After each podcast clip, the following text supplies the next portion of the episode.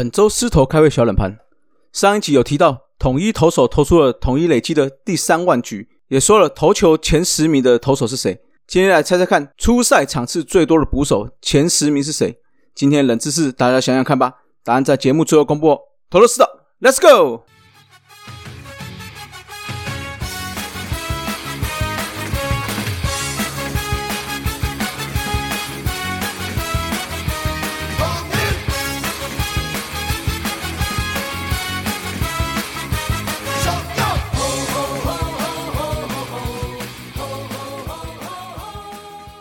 头头是道，猛狮战报，光头给你报一报。大家好，我要光头了，欢迎来到头头是道。啊，我们宣传一下我们大叔野球五四三的赞助方案。我们将在五月四号礼拜三的五点四十三分，那会有一个最新的赞助方案哦。那从原本的一次年缴改成诶每月的抖内的方式，那赞助我们，那就希望说透过这个每月的赞助方式，可以让我们持续的。不管是大叔野球五四三主节目，或者是五四三周会谈的这个单口节目，我们都可以持续的下去。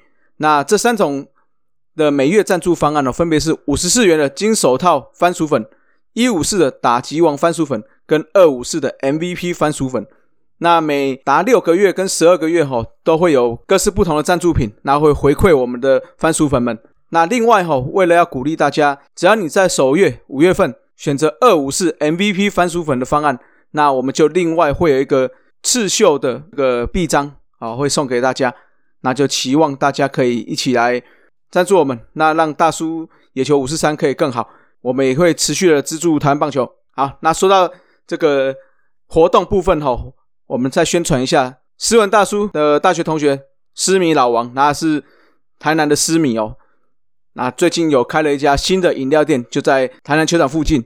那店名叫做“先喝到”，台南市东区东门路二段一七六号。讯息我们会在近期会抛在群组跟社团中哦。这个斯文同学嘛，那又是思敏，所以我们五四三这边要决定捧个场哦。那也要分享给我们的番薯粉，因为我们大叔不能到场嘛。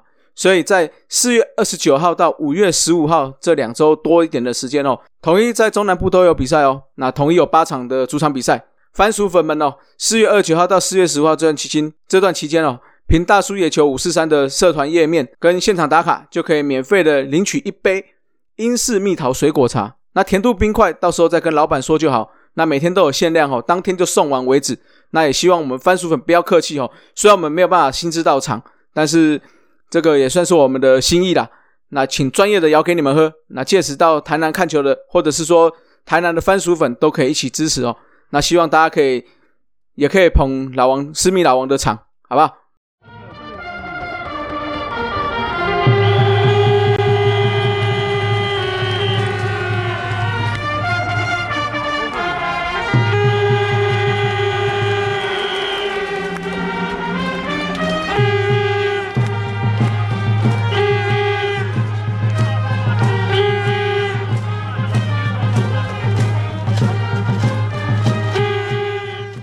好，来到了猛狮战报。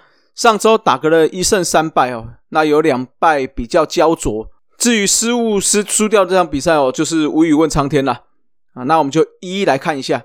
第一场来到桃园哦，前一周相当威的胡志伟，上一周表现就不是这么准哦，在边边角角的球也不受主审的青睐。那不只是长长球数落后，投球数也暴增了，投了三点二局就投了九十一球了，所以失了三分，有两分自责。后来接手的狮子先算是表现不错，二点二局两安三 K 没有失分哦，那这三 K 也完成了生涯的第两百 K 哦，那就希望他在这个长中季可以继续保持手感了。那打击部分哦，就受着老虎王子鹏的压制，全场攻势不算连贯，只拿下一分哦，那也在第一战就吞下了败战。那第二场哦，赛前来个大变阵，拉上了潘杰凯守三垒，Jerry 守二垒。然后我们国庆爷高国庆也上来先发一垒，所以高国庆以四十三岁又一百九十七天的年纪，超越了林仲秋的四十三岁又一百七十五天哦，成为中华职棒史上第二老出赛的野手。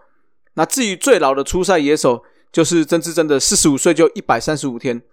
那另外哦，村长在前一场有一个试验性的守一局的游击之后，本场就直接先发了。其实这也不是靖凯第一次守游击啦，新人球季哦，二零一九年也守过五场，十二次守备就有一次失误了，守备率是九成一七。隔年二零二零年守过两场，一次守备机会没有失误，守备率一。那去年则是没有守过，今年开始就有可能会守了。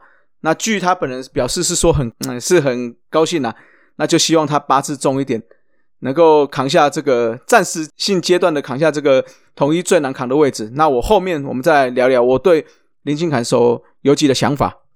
那这场布雷克也是我们本季第一次出赛哦，看得出来这个球速没有恢复，直球大多落在一三诶一四三到一四五附近。还好这个变化球算是稳定了，六局九十球被打四安两 K，没有保送也没有失分，下场时候还是领先了，只是可惜七局下后援没有守成，被逆转，最后也输了比赛了。那第三场比赛，罗王哦状况表现感觉不如前一场，不过这六局投球虽然被打八支安打，但是分数还是压在两分哦。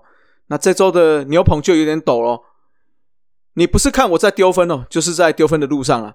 还好最后小文守住一分的领先，也终止了三连不胜。小文最后一局救人的时候，发生了两次这个超过二十秒的还没有投球的情况，也让当时打者陈俊秀就保送上了一垒。那这个节奏，小文可能要再调整一下啦。毕竟终结者上来有可能是干净的一局，所以你面对的打者是在没有跑者的情况下去面对的。所以这个二十秒的限制就就会使用上了，所以你的节奏上可能要再注意了。那另外做一个 play 又发生了重播辅助判决，基本上当下原队是没有挑战的权利了。但是龙猫又上来讲一下，那裁判经过判决之后，哎，决定又要回去看一下重播了。这个我就来嘴一下哈。我个人觉得龙猫的做法没有错。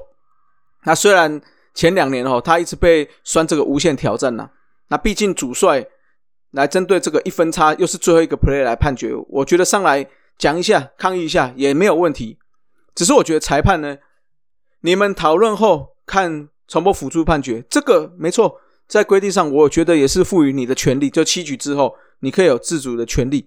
但是我觉得判决这种东西，你可以这么没有信心吗？哦，那坚持当下你做的判决的决定，我认为也没有什么问题啊。那所以你要讨论完直接收，我也觉得是没问题。但是。讨论后再看辅助判决，我觉得总是会让人家讲闲话啦。尤其是龙猫有多次的这个，哎，也不能说前科啦，就是说有多次的这种经验，会让大家更觉得说，哎，你们是不是每次都是有什么无限挑战权哦？那我知道裁判不好当，大家都知道，但是对自己的判决要有点信心，所以我希望裁判这部分哦，也可以多多加强这一块啦。好了，那到了上周的第四场比赛。科瑞的开箱整体看起来球速跟球质算是不错，也相当有效的压制。但是八下的一波流，我们吃了一大碗的丝木鱼粥。尤其是 Jerry 这个本垒的传球爆传，种下了中心兄弟在这一局的大局，也让本周的最后一场以吞败收场。那这一场最衰的还是在出现伤兵了，主教就是我们的胡金龙啊，一个回本垒的侧滑，好像又造成大腿的拉伤。那在录音的今天也下了二军了。那目前我们的伤兵排出来的打线哦，快要成为完成体了，所以我们的伤兵打线才是真正的狂啊！好，来到了红烧狮子头，上周投法 MVP 投手就给了布雷克哦，复出首战虽然感觉还没有到百分之百，但是仍然是有相当好的压制力啊。那打者就给四爷了，上周整体打击群不算太好，但是他是蛮有亮点的，OPS 是点九七八，算是表现不错的选手了。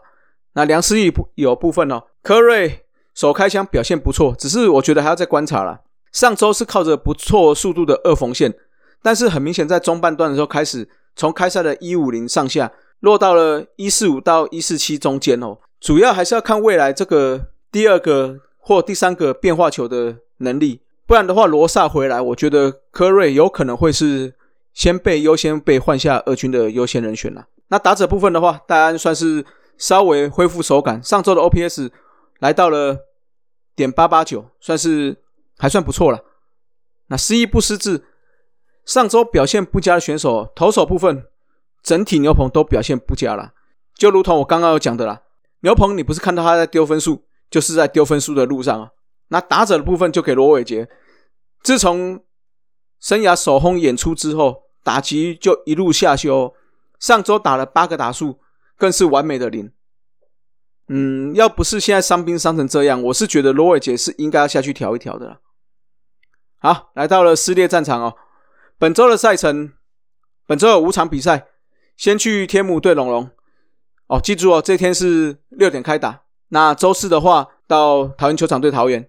那在礼拜五开始，五六日再回到台南的主场对上邦邦三连战。